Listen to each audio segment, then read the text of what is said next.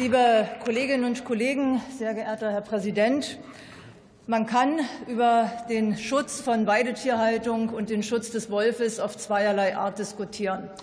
Man kann es populistisch tun, Anlehnung an Rechtsextremisten dabei nehmen, das Märchen von Rotkäppchen erzählen und man kann dabei auch falsche Dinge erzählen. Man kann solche Bilder zeichnen wie Sie eben, Herr Otter. Das steht Ihnen natürlich alles frei.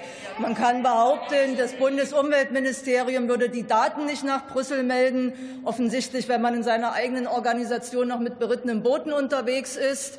Ich kann Ihnen gerne mein iPad borgen. Dort können Sie die Daten nachsehen. Die EU-Kommission greift auf diese Daten zumindest zurück. Sie werden dort permanent aktualisiert. Von daher kann man falsche Vorwürfe äh, verbreiten oder man kümmert sich um Lösungen. Und darüber möchte ich jetzt reden.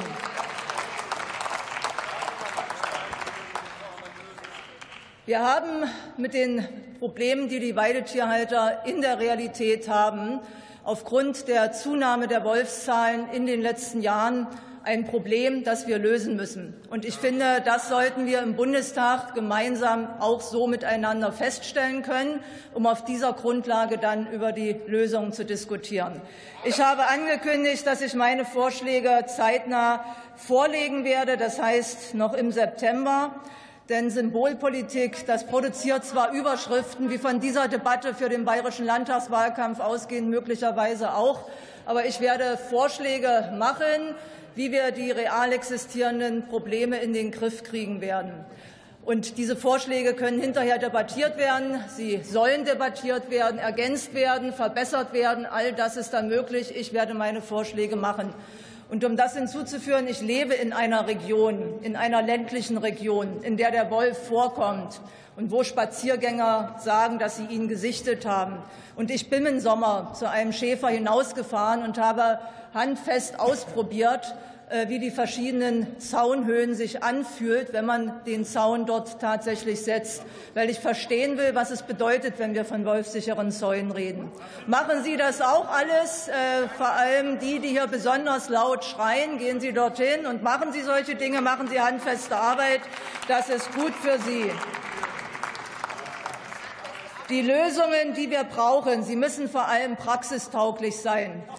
Und da habe ich, als ich das Amt übernommen habe, in der Tat etwas vorgefunden, was nicht praxistauglich ist. Das haben aber alle 16 Bundesländer gemeinsam mit den Verbänden aus der Praxis erarbeitet und ist dann hinterher Praxisleitfaden genannt. Und dann haben wir in der Praxis, haben die Weidetierhalter feststellen müssen, dass es eben nicht praxistauglich ist.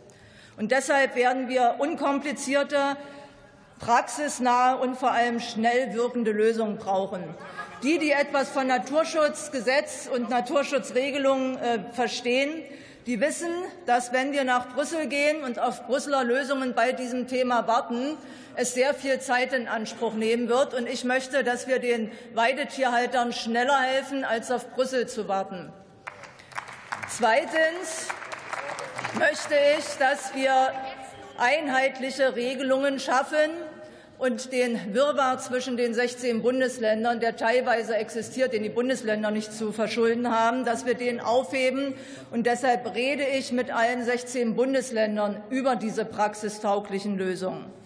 Wir brauchen unkomplizierte Lösungen, Regionen großflächig einzuzäunen, um wolfsfreie Zonen zu schaffen.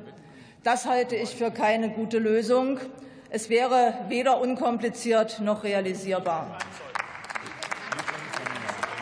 Wir werden deshalb gemeinsam mit den Bundesländern und natürlich mit dem Bundestag und mit der Praxis diskutieren, was das Sinnvollste ist.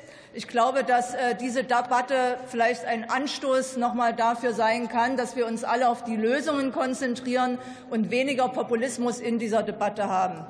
Weil es ist richtig, dass es für alle Weidetierhalter eine schlimme Belastung ist, wenn sie auf die Weide kommen und dort gerissene Tiere vorfinden. Das ist wahr. Aber es ist auch wahr, dass auch der Wolf ein Säugetier ist, ein Tier, das Schmerzen empfindet, das in einem Familienverband lebt. Und deshalb sollten wir nicht das eine gegen das andere aufhetzeln. Vielen Dank.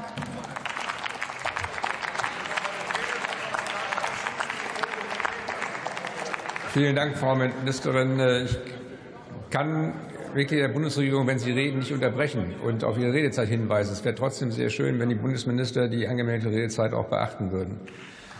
Das ist nur Hinweis. Ich habe gerade mit einem meiner Schriftführer eine Kontroverse über die Geschäftsordnung des Deutschen Bundestages. Sie sieht vor, dass die Bundesregierung jederzeit das Wort ergreifen darf und auch so lange reden darf, wie sie will. Nur wenn sie, nur wenn sie, nur wenn sie 20 Minuten überschreitet, dann kann ich einschreiten. So, nächster Redner ist der Kollege Klaus Mack, CDU-CSU-Fraktion.